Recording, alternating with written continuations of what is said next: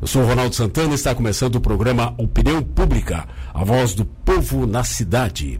Estamos falando em rede, unindo as duas emissoras de maior audiência do sul do estado, atingindo os municípios que compõem a REC, a MESC e a Murel. De Garopaba a Passo de Torres, nós somos ouvidos. O principal objetivo do Opinião Pública é abrir espaço para que os ouvintes possam manifestar a sua opinião sobre os mais diversos temas que são propostos aqui pelo programa. A dinâmica funciona assim: a cada dia nós propomos um tema, sempre um tema de interesse da sociedade, e especialistas ou pessoas envolvidas com aquele assunto são convidadas para falar sobre o mesmo. E ao mesmo tempo, nós recebemos as manifestações em texto ou áudio dos ouvintes através do WhatsApp 999 223940.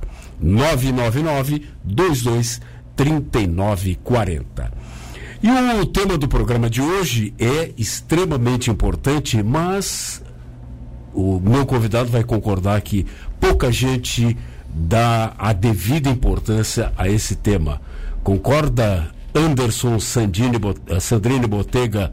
Boa noite, seja bem-vindo. Muito boa noite, Ronaldo Santana. Boa noite, ouvintes da Rádio Cidade. Concordo, concordo em, em gênero, número e grau.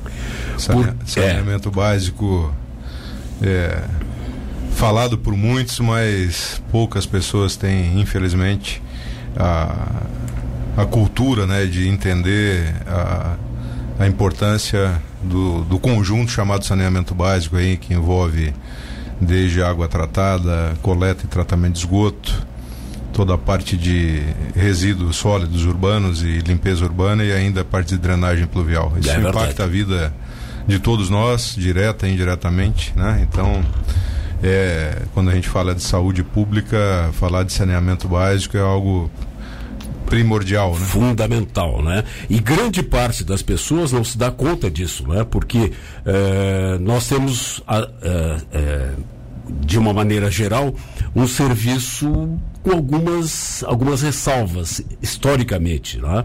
tanto do ponto de vista de tratamento de água quanto do saneamento básico. E é fundamental para a saúde. Hoje nós estamos muito preocupados com a questão do coronavírus, tá? um problema de saúde. Mas o saneamento básico, é, é, ele, ele projeta uma infraestrutura para a saúde muito melhor. Tem um dado, inclusive, sobre os valores aplicados em saneamento básico e, e, e depois em saúde pública. Né? É, para cada um real investido em saneamento, se economiza quatro reais em tratamento de saúde. Ou seja, quatro vezes o que se gastaria em, em, em saúde posteriormente. Né? É isso, Ronaldo. É, como você falou agora, né? Eu estava é, nesses últimos dias e principalmente de ontem para hoje com essa notícia do, do coronavírus no Brasil aí se confirmando. É, assim como nós já tivemos em outros momentos, né? Na época da gripe aviária e, e outras epidemias mundo afora, que fizeram com que no Brasil se, se criasse uma cultura, por exemplo, do álcool em gel, né? Sim. É, isso é coisa Aliás, está voltando a paranoia. Dos, né? dos últimos 10 anos, né? Que não se via falar até 10 anos atrás, se via falar em álcool em gel nos hospitais, na sepsia dos profissionais de saúde. Né? Mas nem nas empresas, nem nos órgãos públicos, nem nos locais públicos se existia essa cultura de ter álcool em gel. Então o Brasil criou uma cultura de ter álcool em gel, mas não criou a cultura ainda do cidadão se preocupar que quando ele dá uma descarga em casa, para onde está indo o, o, aquilo que ele deu descarga, né? Se criou a cultura de álcool em gel, mas não se criou a cultura do cidadão se preocupar que a água que ele está consumindo seja para beber, seja para preparar os seus alimentos, para lavar os seus alimentos. Então ainda o país nesse quesito nós precisamos começar a preparar essa criançada para uma nova geração, porque eu acredito que a nossa geração, por mais informação que se tenha, ainda insiste em praticar atos que eh, são impensáveis, né? E, e quando se tem uma comunicação em massa como está tendo agora em relação a essa epidemia do coronavírus, aí se alardeia isso via rede social, via eh, a própria imprensa tradicional e cria esse esse temor na população que começa a buscar qualquer alternativa que é indicada para se proteger, o que é normal, mas que passado isso, daqui um mês ou dois, as práticas vão continuar sendo as mesmas de sempre, as, os ambulatórios dos hospitais, das clínicas de saúde, tendo ainda problemas e nós já no século XXI tendo problemas por falta de, de coisas básicas que lá na Roma antiga, na Grécia antiga já existiam as redes de, de coleta de esgoto. Nós temos é, aquedutos Exatamente, hoje, né? né? Então, nesse quesito, o Brasil, que ainda é um país jovem, de apenas 500 anos, mas precisa amadurecer muito e o nosso papel enquanto empresa, o nosso papel enquanto cidadão é, é, é, é colocar esse tema, o papel de você, Ronaldo, da imprensa, da Rádio Cidade, que tem feito isso muito, de uma forma muito bacana, com muita ética aqui em Tubarão e toda a região sul, né?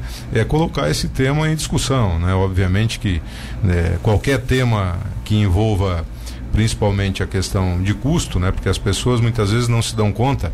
É, eu, eu, brinco sempre que as empresas de saneamento, e quando eu falo isso, eu falo de todas elas, seja aqui a Tubarão Saneamento, seja as empresas do nosso grupo aí, do Grupo Atlantis, né, de Gravatal, de Balneário Gaivota, é, de Jaguaruna, e de outras concessões que a gente tem, seja a própria Casan, seja os SAMAIs aqui da região, que são as autarquias municipais, ninguém vende água para a população. Essas empresas todas, as privadas e as públicas, vendem um serviço, que é captar água na natureza, no seu modo lá in natura, é, trazer essa água e passar essa água por um processo de tratamento é, para deixar a água potável segundo os padrões do próprio Ministério da Saúde do Brasil e normas internacionais e fazer com que essa água chegue na casa das pessoas 24 horas por dia com uma pressão suficiente para que encha os reservatórios, que a pessoa utilize nos seus banheiros, na sua cozinha, em toda a sua demanda e para as indústrias, para o comércio também.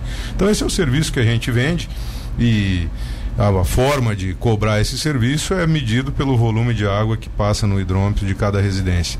Da mesma forma, aquelas cidades como Gravatal, como Tubarão, agora está começando a ter, como Orleans e São Ligero já tem, aqui na Murel, Laguna tem uma parte, em Bituba tem uma parte, os serviços aí que precisam ser universalizados, né? ou seja, eles precisam, assim como água aqui na região da Morel já está disponível em praticamente 90% das residências, principalmente do perímetro urbano, acredito que 95%, é, as pessoas também precisam ter acesso a esse sistema de coleta e tratamento de esgoto. Né? Eu moro aqui em Tubarão, no, no, numa região é, próxima ao Farol Shopping, e eu tinha um custo lá de 300, 400 reais por ano com um caminhão que vinha na frente da minha residência coletar a, a, o esgoto da minha fossa, né, levar para um, um local aí certificado para tratamento e, e, hoje em dia às vezes, às vezes dependendo do meu consumo de água o caminhão tinha que vir duas vezes por ano, né? E hoje em dia tenho lá uma rede que está à disposição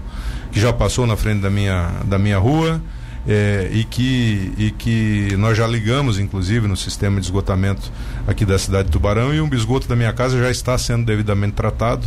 Eu já não contribuo negativamente para a poluição do Rio Tubarão e todo o complexo lagunar. Quer dizer, Como o nosso. Quase, quase toda a totalidade da população de Tubarão. Como cidadão de Tubarão, eu já tenho hoje, é, graças a, ao investimento que a concessionária está fazendo, né, é, é, a condição de ter o meu esgoto coletado e tratado, né, é, fazendo com que a gente é, cuide da questão do meio ambiente, mas acima de tudo é, é essa questão da saúde pública, né?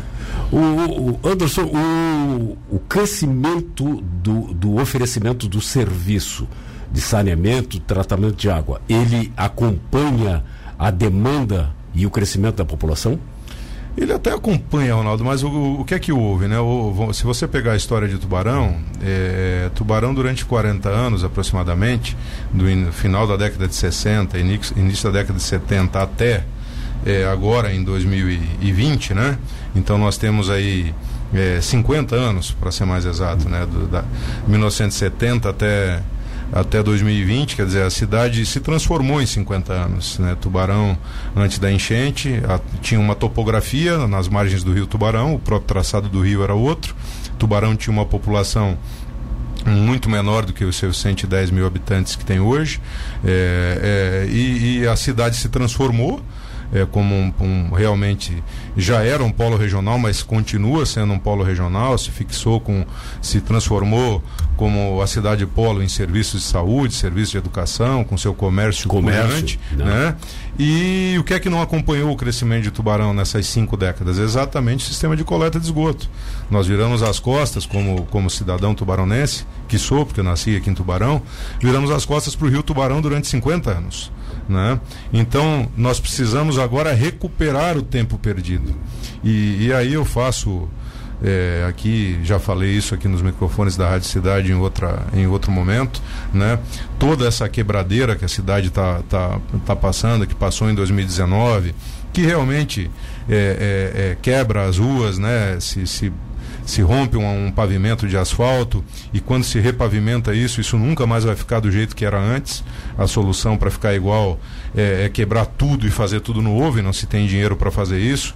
Não é obrigação da concessionária fazer e a prefeitura também não tem o dinheiro para fazer isso de uma vez só.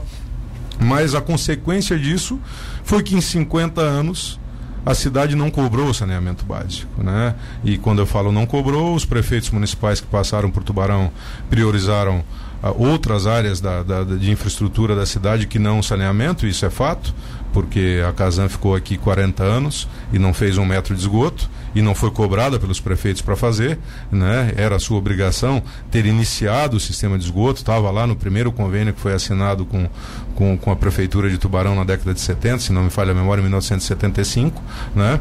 Então, a cidade hoje está tendo investimento e aí respondendo a sua pergunta, acompanha, acompanha, só que nós precisamos buscar aquilo que foi perdido nesses 50 anos, né? Como é o caso de Jaguaruna, que que é uma cidade que nunca foi explorada, é, é, gerido o sistema de água e esgoto pela companhia estadual, sempre foi municipal lá, sempre foi uma autarquia municipal de saneamento, mas que também nos últimos 50 anos não fez um metro de esgoto sanitário. Fez agora, quatro anos atrás, um, algumas, alguns metros de rede no centro da cidade, mas ainda não tem a estação de tratamento, o sistema ainda não funciona.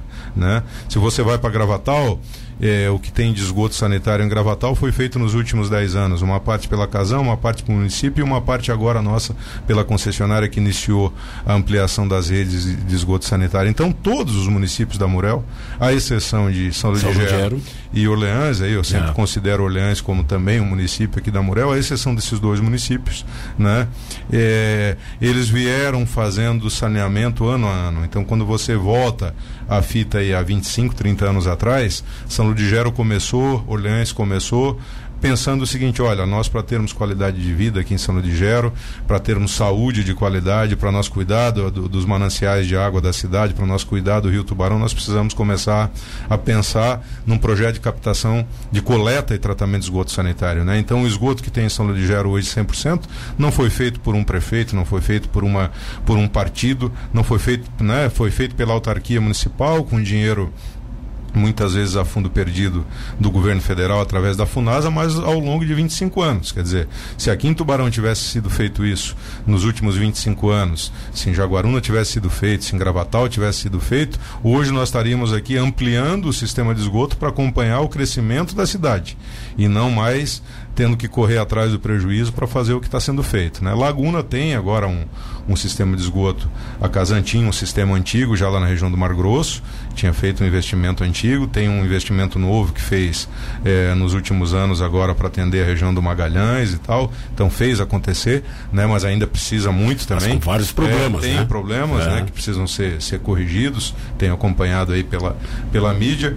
Em Bituba está se mexendo, existe um projeto para fazer esgoto em Bituba, mas ainda ainda somente a região do Pais Leme, que tem um sistema de esgoto é, que funciona em parte parcial, mas uma cidade do porte de Ibituba, com potencial turístico que tem, o potencial de crescimento do porto, também precisa planejar esgotamento sanitário. Então, nesse quesito, Ronaldo, nós estamos hoje correndo atrás efetivamente do tempo que foi perdido aí nos últimos 30 anos. E aqui eu não estou dizendo que a Casan foi culpada ou que deixou de ser culpada. Obviamente que a maioria dessas cidades era gerenciada pela Casan, mas eu acredito que é, é, há, uma, há, um conjunto, né?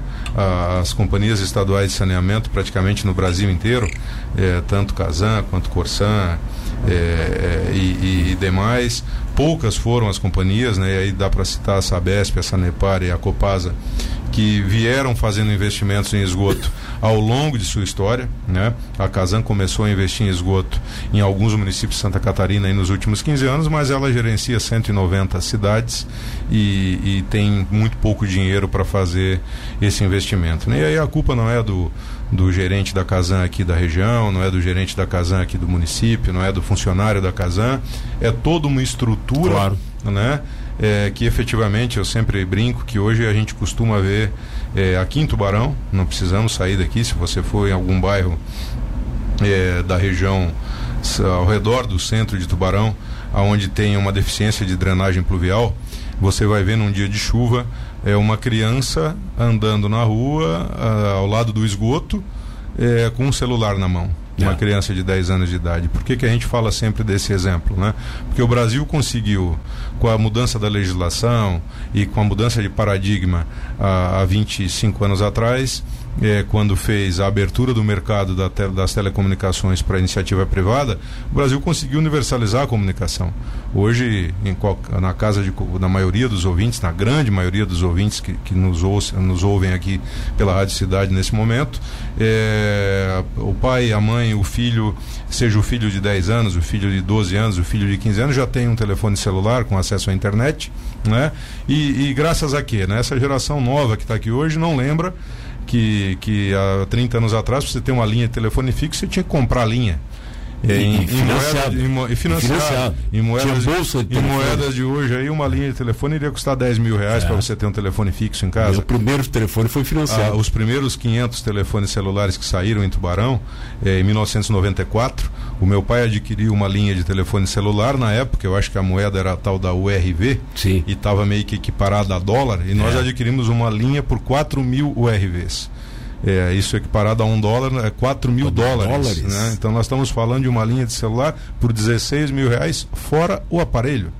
Hoje o cidadão vai em qualquer posto de combustível aqui de Tubarão, em qualquer supermercado, em qualquer farmácia, qualquer barraquinha de camelô aqui, compra um chip de celular, habilita esse chip e sai falando, sai usando a internet. Né? Então é isso que está se propondo agora com a votação, e aí, obviamente, que existe uma pressão corporativista por parte das companhias estaduais, por parte de parte é, da, da classe de, corporativa que faz uma pressão para que isso não aprove, mas é o que está tentando se fazer agora com a aprovação do novo marco regulatório do saneamento, que é abrir a, a, a, o saneamento básico para iniciativa privada, né? seja para empresas nacionais que estão que com apetite para investir, seja para empresas de fora do Brasil que estão com muito apetite para investir no Brasil em saneamento básico, né? O, o, o país hoje que tem uma taxa Selic é, abaixo de 5%, como é o caso do Brasil, é, tem muita gente histórica, tem né? muita gente querendo tirar o dinheiro que não está rendendo nada e botar para render em alguma coisa. Então, o mercado de saneamento realmente está aquecido. Eu fiz uma rodada de de reuniões na semana passada. Comecei pelo Rio de Janeiro no evento do BNDES na terça-feira da semana passada. É, Quarta-feira fui para Brasília, quinta-feira voltei a São Paulo, me reuni com os principais bancos é, de infraestrutura que fomentam a infraestrutura do Brasil, com alguns fundos de investimento. Né? Nós estamos fazendo captação em fundos e em bancos para é, iniciar o sistema de esgoto sanitário na região que a gente atende em Jaguaruna no ano que vem a partir de março de 2021. É, agora já iniciamos em, em Gravatal, os investimentos em Gravatal, em Balneário Gaivota e também na cidade de Guabiruba, que fica lá ao redor de Brusque. Então o mercado está aquecido, né? Na expectativa da aprovação desse projeto no Senado agora na semana que vem, eu tenho acompanhei isso em Brasília na semana passada é, é, no Senado e, e, e, nos bastidores da, da, da, do Congresso Nacional, é a, a, expectativa e o presidente do Senado está tentando fazer ele, o senador Tasso Gereissati, fazendo que o projeto seja aprovado no Senado sem nenhuma mudança do jeito que ele veio da Câmara, porque assim ele não precisa voltar, para a Câmara, né? E aí ele vai direto para a sanção do presidente da República. Então, eu como cidadão, não como empresário que sou, né, desse segmento, mas como cidadão, quero que aconteça com o saneamento o que aconteceu com a telefonia. Claro. Né, Ronaldo? A gente precisa, o cidadão precisa é, entender que, que a participação da iniciativa privada e mesmo que, que, o, que a, a, telefonia celular no Brasil hoje ainda não seja tão barata para se usar, para se falar o telefone, mas o acesso a ela é, é, ele é universalizado, né? A semana passada eh, foi noticiado aqui no teu programa, foi noticiado em toda as emissoras do grupo catarinense de rádio.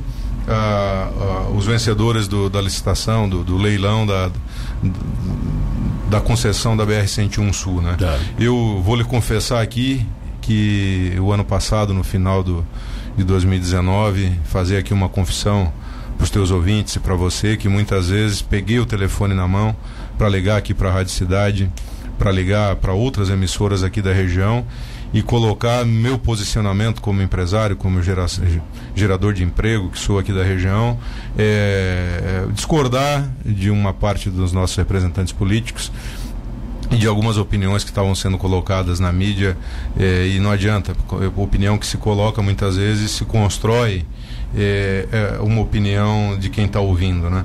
É porque a, a BR-101 precisa sim ser pedagiada, ela precisa das praças de pedágio, né? E aí quando se fala, ah, mas por que que tem cinco aqui no sul e, e três lá no norte? Aí basta você entender um pouquinho de economia e de modelagem econômica financeira. Se você parar hoje para contar quantos carros, quantos veículos passam durante uma hora no trecho da BR-101 entre Itajaí e Joinville e fazer a mesma contagem no trecho de Florianópolis a Tubarão, você vê que lá passa três vezes mais carro do que aqui. Então lá precisa ter menos praça de pedágio do que aqui, porque o trecho de 100 quilômetros lá, você vai precisar ter a mesma quantidade de médico, de socorrista, a grama que é cortada em 100 quilômetros, que cresce lá, é a mesma que vai crescer aqui, a quantidade de placa, a quantidade de ponte que vai ser iluminada, de viaduto que vai ser iluminado. Manutenção. Então a, a modelagem econômico-financeira uhum. de uma concessão ao longo de 30 anos, ela precisa pagar duas coisas, em primeiro lugar. Aquilo que a gente chama de OPEX e CAPEX. Uhum. OPEX é o custo operacional e o CAPEX é o investimento que precisa ser feito. Para depois o, o dono da concessionária ter o retorno do seu investimento numa modelagem uhum. de 30 ou 20 é, anos. longo prazo, né? E para isso acontecer, se faz um estudo. Uhum. Nesse caso das rodovias, um estudo de demanda de, de, de, de, de, de fluxo, de uhum. tráfego, né? E se faz estimativas para isso. Obviamente que se daqui 5 ou 10 anos se extrapolar isso para mais, o órgão, o poder concedente, nesse caso o governo federal, ele pode reequilibrar o contrato congelando o reajuste dos pedágios. Se isso for para menos, a concessionária vai pedir um reequilíbrio desse contrato, fazendo com que aumente a tarifa de pedágio. Agora, o que nós não podemos conceber é o seguinte: o governo não tem feito a manutenção na rodovia, porque não tem dinheiro para fazer. Né? Eu vim agora de Florianópolis agora à noite, é, e aqui faço. É, preciso elogiar o prefeito de Imbituba e o prefeito de Garupaba, que numa ação consorciada das duas prefeituras iluminaram o trevo de acesso a, é. a, Garupaba, que ali naquele local pertence à cidade de Imbituba.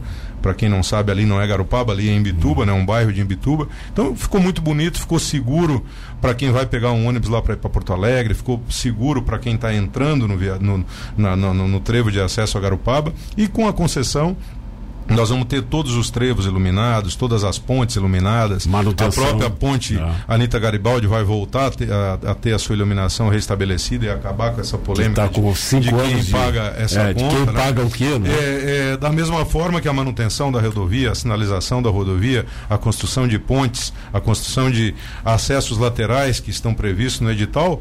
E outra coisa, Ronaldo, nós vamos gerar emprego e renda na região. Né? Não só onde vai ter as praças de pedágio, mas vai ter emprego para quem vai trabalhar no caminhão do guincho, para médico, para enfermeiro, para socorrista, para o pessoal que vai fazer a manutenção, a roçada da estrada. Então, eu, eu brinco o seguinte: o sul quer ser igual ao norte do estado, vejo muito isso, ah, porque a região norte desenvolveu, porque a região e não quer pagar o preço para ser. Quer dizer, quando foi instalada a praça de pedágio lá na região da, que a BR-101 foi duplicada lá primeiro do que aqui, primeiro talvez por competência dos políticos que representavam a região Força norte. política. Que tiveram mais é. competência é. do que os do sul. Né?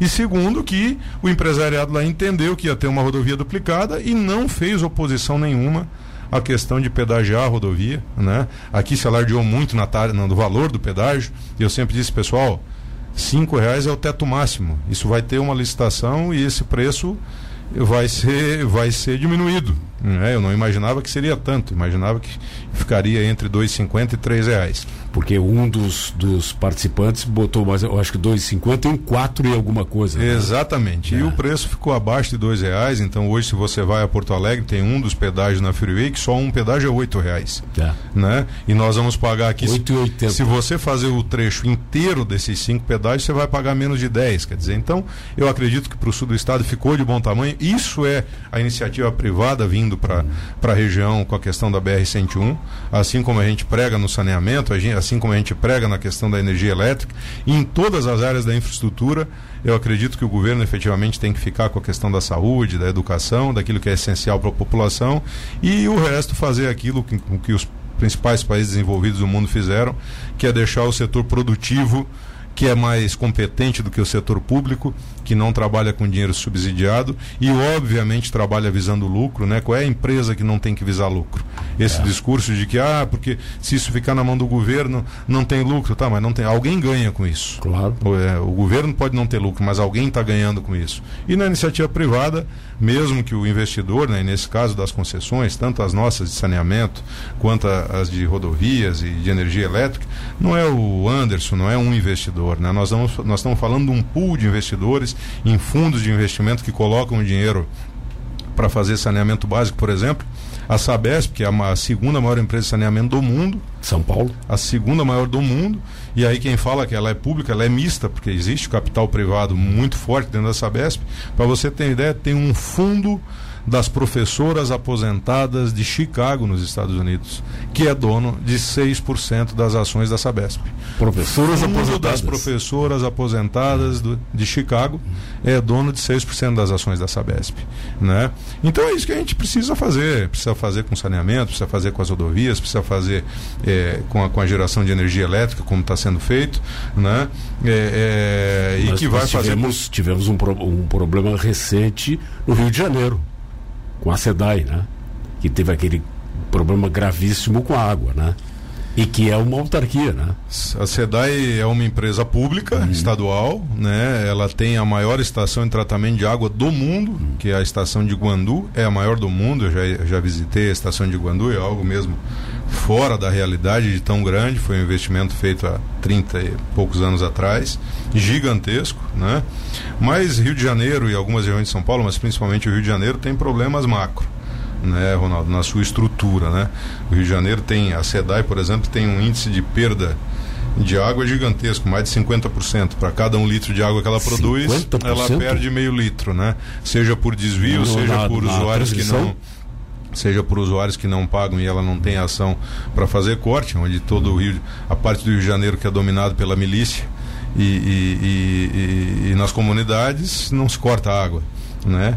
Então, é, o índice de perda, tanto física quanto, quanto perda comercial da SEDAI é gigantesco. Né? Isso também afeta a capacidade de investir de uma empresa daquele porte. Né? E há muito tempo não se faz investimento na SEDAI. Né? O custo operacional da SEDAI é gigantesco. Essa, essa questão das empresas públicas no Brasil e aí eu acho que o funcionário público tem o direito dele que, que é acervado aí pela Constituição Federal pelo concurso público por toda a legislação e não sou eu que vou dizer aqui que está errado mas o custo de um funcionário de uma empresa dessa é infinitamente maior do que o custo de um funcionário na iniciativa privada, né? Ou em até algumas autarquias. Agora a gente tem bons exemplos é, é, é, de empresas públicas no Brasil.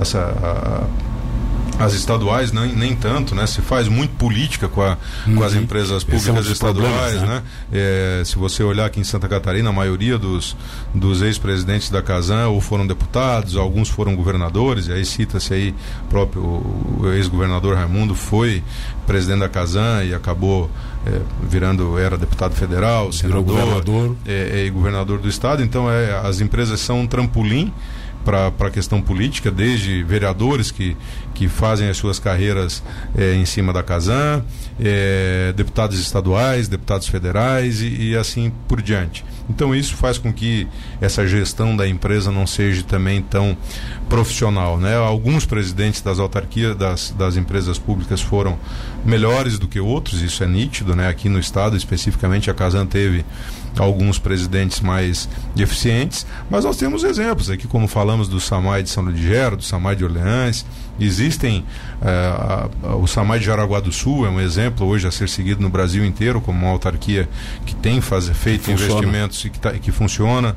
A região de Joaçaba também tem um, eh, um consórcio intermunicipal de saneamento que funciona bem né? então tem bons modelos no público e no privado Né? Não existe, eu sempre digo que o melhor modelo de gestão de saneamento que o Brasil precisa é aquele que leva o serviço de água e esgoto na casa do cidadão. Que funciona. Se está sendo prestado pela Casan, se está sendo prestado claro. pelo Samai ou pela Atlantis, ótimo né? Eu não sou aqui o, o, a, o cidadão ou empresário que vai dizer, olha, a Casan não, não funciona e não é um modelo a ser seguido. Eu acho que a Casan tem algumas cidades que ela efetivamente fez investimentos, né? É, agora o importante, seja pela Casan, pelo Samai ou por nós privada, é que faça chegar água e esgoto na casa da, do cidadão com uma tarifa justa, né? Que ele possa efetivamente pagar.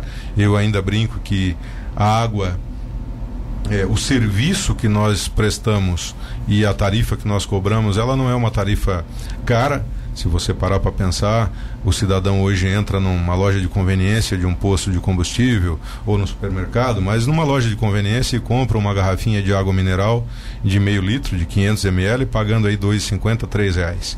Quem sai nas baladas, aí eu saiu no carnaval, pagou numa garrafinha de água mineral 5 reais. Mais. Uma garrafa de 500 ml, né? E nós colocamos 10 mil litros de água na casa da, de uma pessoa, cobrando aí 40 reais, ou seja, 4 reais para mil litros de água né? Eu brinco que se a pessoa puxa uma moeda de um real do bolso e eu digo, o que é que tu compra com essa moeda de um real? Ah, eu compro uma bala. Eu digo, olha, eu coloco 250 litros de água na tua casa todo mês por um real, né? De água tratada. Então a água não é cara, né? A Casan propriamente agora a importância do mudou produto, a sua né? estrutura tarifária e, e para o usuário do sistema Casan que gasta até 6 metros cúbicos de água por mês, ele vai ter uma economia. E para o usuário que gasta acima de 7 cúbicos por mês, 7, 8 cúbicos, ele vai pagar a economia que o de 1 a 6 vai ter. Então, vamos, essa, essa, é a nova tarifa. Muito bem.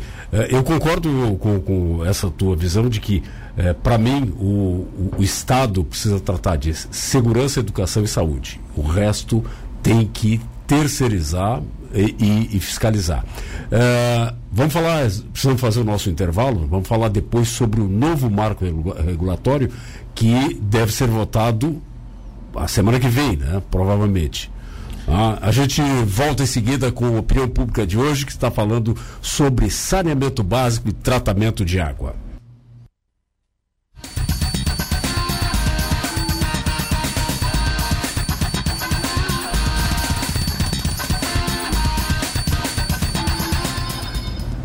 10 horas 34 minutos, estamos de volta com a opinião pública desta quarta-feira de cinzas, dia 26 de fevereiro de 2020, o primeiro ano, primeiro dia do ano de 2020, teoricamente. É, e hoje estamos falando sobre um assunto extremamente importante que é saneamento básico e tratamento de água. E o nosso convidado é Anderson Sandrini Botega, da Atlantis, e de outras empresas que estão trabalhando exatamente nesse setor. E a pergunta, deixa eu só atualizar aqui, nós temos Reginaldo Osnildo dizendo o seguinte, baita entrevista. Obrigado. É, Lourdes Cleci Santana, parabéns, ótimo programa, assunto importante, esclarecimento muito bom. A Jussara diz o seguinte, o tratamento básico deve começar primeiro nas zonas rurais, onde estão as fontes das águas. E deixa eu ver quem mais. É, é isso. Anderson Sandrine Botega. O, o Davi Alcolumbre, presidente do Senado, prometeu uh, colocar um novo marco do saneamento básico em votação a partir da semana que vem. Estivesse em Brasília acompanhando. O que muda com esse novo marco do saneamento básico? Bem, Ronaldo, basicamente três pilares essa nova. Nós já temos um marco do saneamento, que é a atual lei, que é de 2007, que é a Lei 11445 de 2007, e agora no, no Senado Federal essa, essa votação aí da próxima semana. Baixa ela, um pouquinho teu microfone, Essa votação da próxima semana no, no Senado, que nós hum. estamos é, é, acompanhando e com uma expectativa que vote, né? É, é o presidente do Senado e o, e o senador Tasso Gereissati estão buscando um consenso é, para que não haja mudança na, na, no projeto de lei que voltou da, da Câmara dos Deputados para o Senado Federal e para que assim ele vá direto para a sanção do presidente da República. Então são três mudanças básicas. A primeira, eu diria que a mudança mais importante é, é, do, do, do, marco, novo marco regulatório é a meta que ele fixa e aí essa meta vale para o prestador de serviço público, privado ou de autarquia municipal. Né? Ou seja, trazendo aqui para nossa região, vale para as cidades da Murel que estão abastecidas e gerenciadas pela Casan, para as cidades da Murel que estão abastecidas pelos Samais e para as cidades da Murel que, que são gerenciadas por concessões privadas e aí Gravatal, Jaguaruna e aqui em Tubarão, nesse momento, né? São as cidades que têm concessão privada.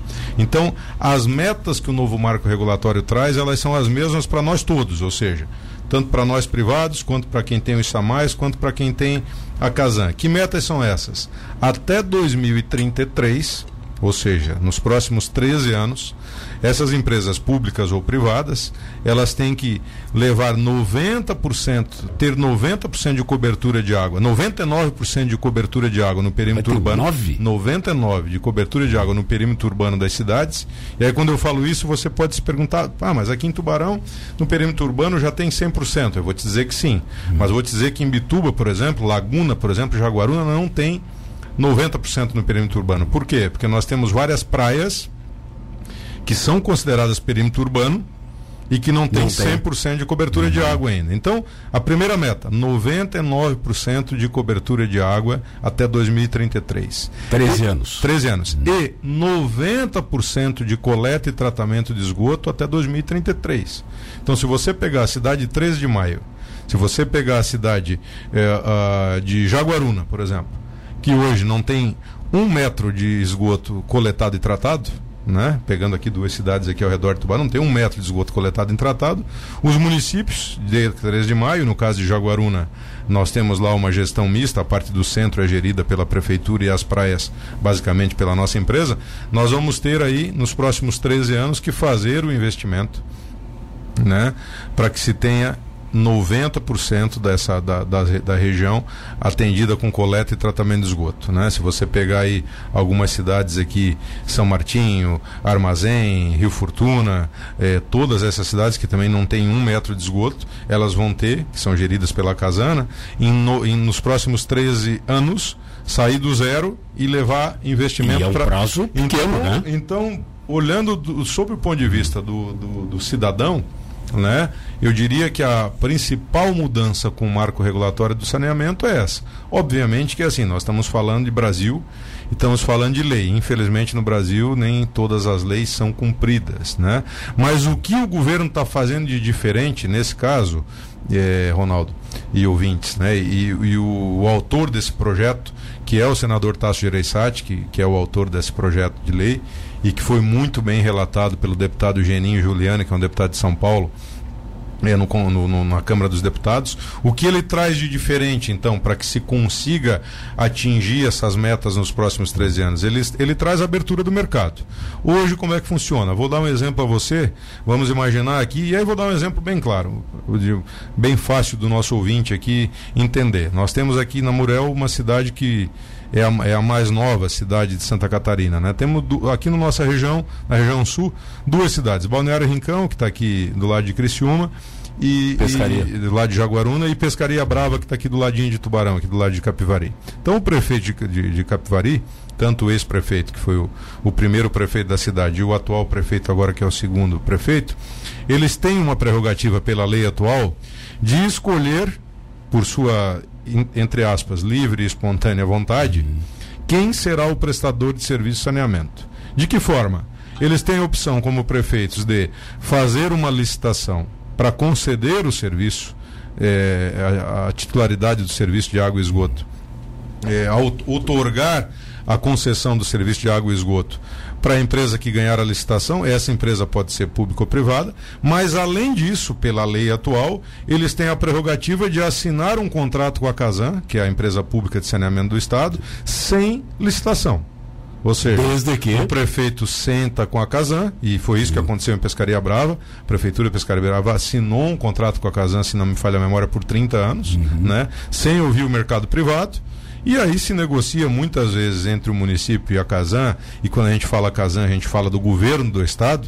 Então muitas vezes a contrapartida disso, olha, o prefeito conseguiu lá com o governador é, uma emenda para pavimentar lá 10 ou 20 quilômetros de estrada no município. Em troca disso, assina um contrato de programa com a Casan, e aí o saneamento muitas vezes ficou de lado. Uhum. Quer dizer, a moeda de troca dos contratos com a Casan e, a, e as prefeituras do estado. Em alguns casos, e eu tenho não vou aqui citar nome, mas tenho aqui mais de 10 municípios, aqui na Muré, aqui na região sul, outro dia atrás, não vou citar nome para não polemizar, mas agora, ano passado, se noticiou pela mídia que, olha, prefeito tal assina contrato com a Casan por 30 anos e, em contrapartida, ganhou lá 8 quilômetros de asfalto para pavimentar a estrada para uma região. Quer dizer, a obrigação das empresas de saneamento é fazer água e esgoto, não é fazer asfalto. Claro. Então, nós estamos nesse índice é, atrasado de cobertura de esgoto justamente por isso, que muitas vezes o, o, o a, a, moeda de troca ela não é, olha, estamos assinando o um contrato para fazer o esgoto em 10 anos, né? como é o caso com o privado. E claro. com o público se negocia essas outras benfeitorias, que obviamente essa cidade também ganha, não estou falando aqui, não é nada é, privado em relação a, ao prefeito e sim aos municípios. Né? Mas de agora em diante, respondendo a tua pergunta, então o primeiro é as metas. O segundo. Sim a, as prefeituras vão ter até 2022, até 2022, os municípios que têm contratos com as companhias estaduais, eles vão poder renovar esses contratos por mais 30 anos. Então, aquela cidade que tem um contrato com a Casan, ele pode renovar um contrato por mais 30 anos, desde que se garanta os nos próximos 13 anos os, o, as metas de 99% de água e 90% de esgoto e que se comprove a viabilidade econômica e financeira do contrato. Né? Então, não está proibido renovar os contratos com as companhias estaduais. Existe uma permissão, desde que observados algum, alguns critérios. Independentemente do tempo que esse contrato já está firmado? Independentemente do tempo que esse contrato está uhum. firmado, principalmente para aqueles que estão vencidos. Uhum. Porém, porém, há que se ter, e por que que se faz isso? E aí é que está, por que que se faz isso? É, a, essa é uma, é uma informação importante para o ouvinte, né? Porque no pano de fundo da, da aprovação dessa legislação, e isso está muito claro se você buscar aí a informação na internet, está aquilo que o governo federal está tá pressionando os estados para fazer, que é o quê? Que é a privatização Sim. das companhias estaduais de saneamento. Sim. E aí eu pergunto a você e pergunto ao ouvinte, o ouvinte que está aqui é, vamos lá, de, de pegar aqui o município da Murel, talvez Armazém, se não me falha a memória, mas Armazém, creio eu, não tem ainda um contrato de programa assinado com a Casan, que é esse contrato de 30 anos. Ela tem um contrato intermediário, né? Então, se o, se o governador hoje, Carlos Moisés, resolve colocar as ações da Casan à venda, a Armazém não entraria no pacote porque o contrato que ela tem atual com a Casan é um contrato que não dá garantia para quem comprar a Casan de que vai poder fazer investimento e explorar água em armazém. A partir do momento que se assina o contrato de programa, se formaliza isso e no momento que a Casan for, se for, né, se efetivamente for da vontade do, do atual governador, do futuro governador, é, vender toda ou parte da companhia estadual, é, é, esses municípios que têm esse tipo de contrato assinado, o contrato de programa, vão estar nesse pacote. Né? Uhum. Então, essa condição de deixar até 2022 para que os contratos de programa possam ser ainda assinados, desde que obedecidos alguns critérios, ela também acaba fortalecendo a, a, a, a Casan, fortalecendo Sim. as companhias estaduais. Estaduais. Juridicamente falando. E o ponto importante para nós que somos privados é que o quê? Um prefeito para ele assinar um contrato de programa com a Casan, por exemplo, nesse caso aqui, ele antes disso precisa fazer um chamamento público para ver se alguma empresa privada tem interesse hum. em fazer investimentos nessa cidade. E aí, para o cidadão que está lá na ponta ouvindo agora a minha entrevista, ele vai perguntar: tá, mas pô, para mim o que é que interessa? Casan ou empresa privada ou autarquia? Talvez interesse para ele quem faça os investimentos cobrando dele a menor tarifa.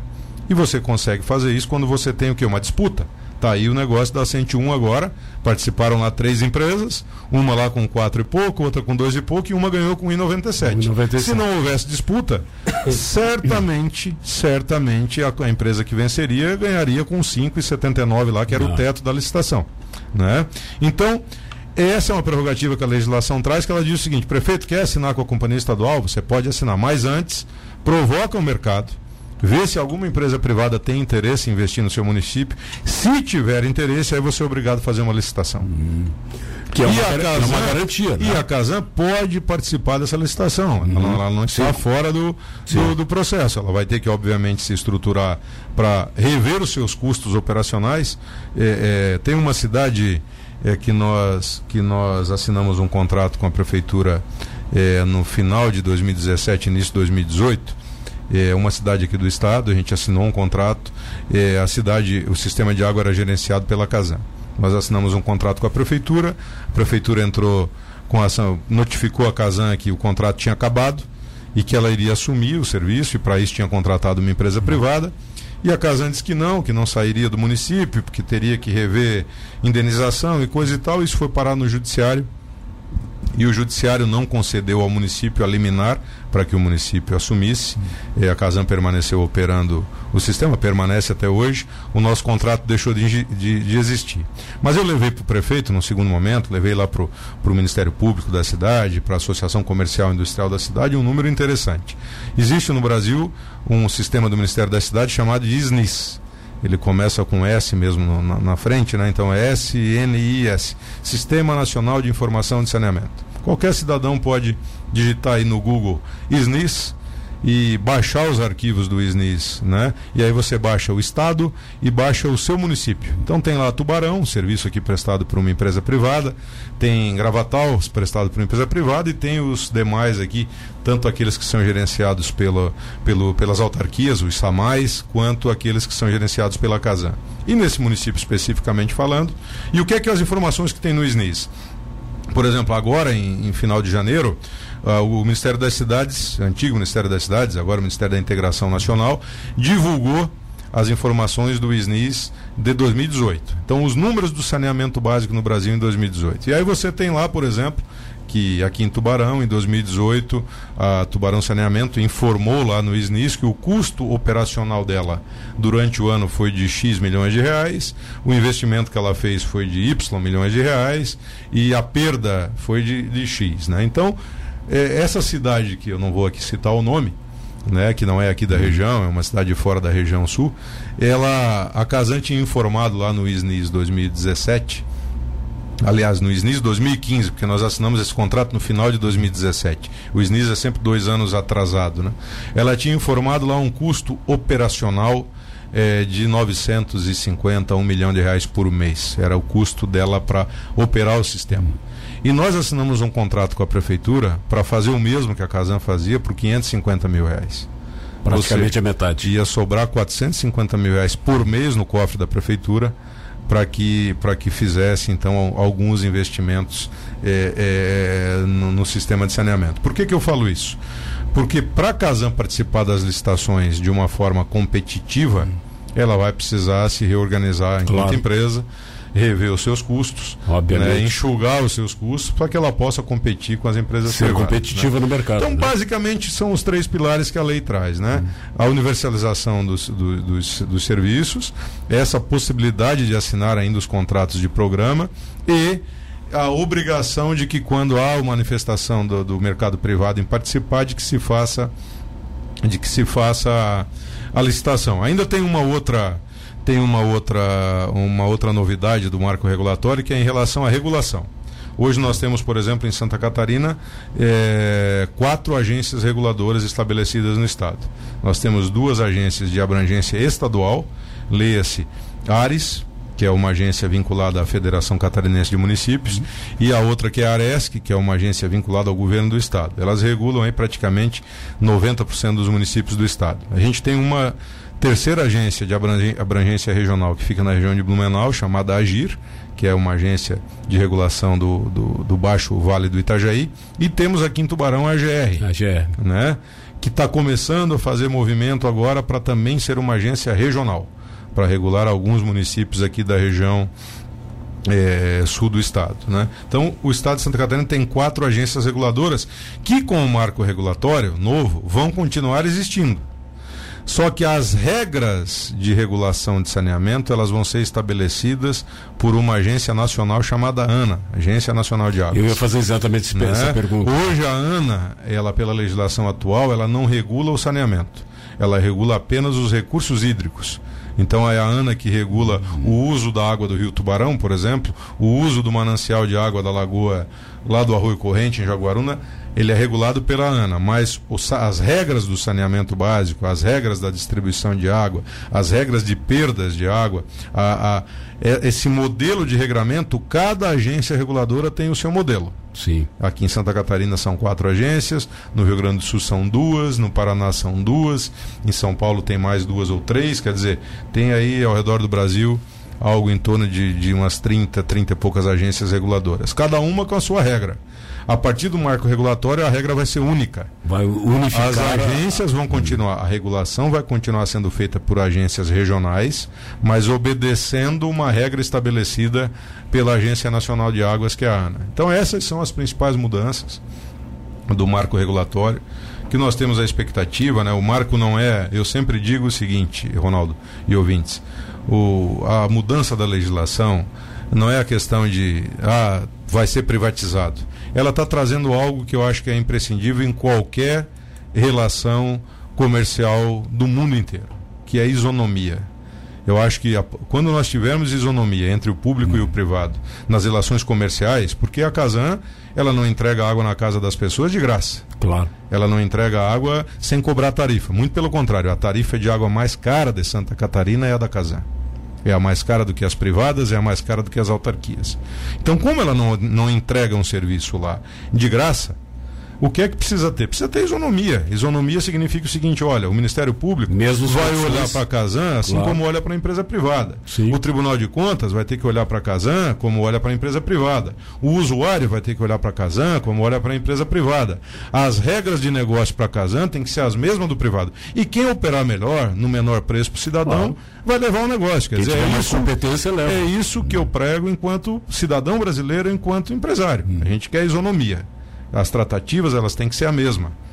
Eu peguei alguns contratos que a Casan tem com, com alguns municípios do estado, e que efetivamente falando, eu ainda brinco aí com os prefeitos e, e com parceiros que eu tenho dentro da Casan. Olha, se isso aqui eu acho que o Ministério Público não viu, porque se visse, ia ter gente na cadeia aqui. Né? Tem, tem algumas coisas bem cabeludas, assim, é, nesse, nesse sentido. Né? Então, essa falta de isonomia entre o público e o privado prejudica não tenha dúvida nenhuma, o cidadão lá da ponta que continua pagando tarifa cara, que continua não tendo acesso ao serviço de melhor qualidade, que continua não tendo acesso ao esgotamento sanitário, né? Pegando um gancho da ouvinte que falou do saneamento rural, uhum.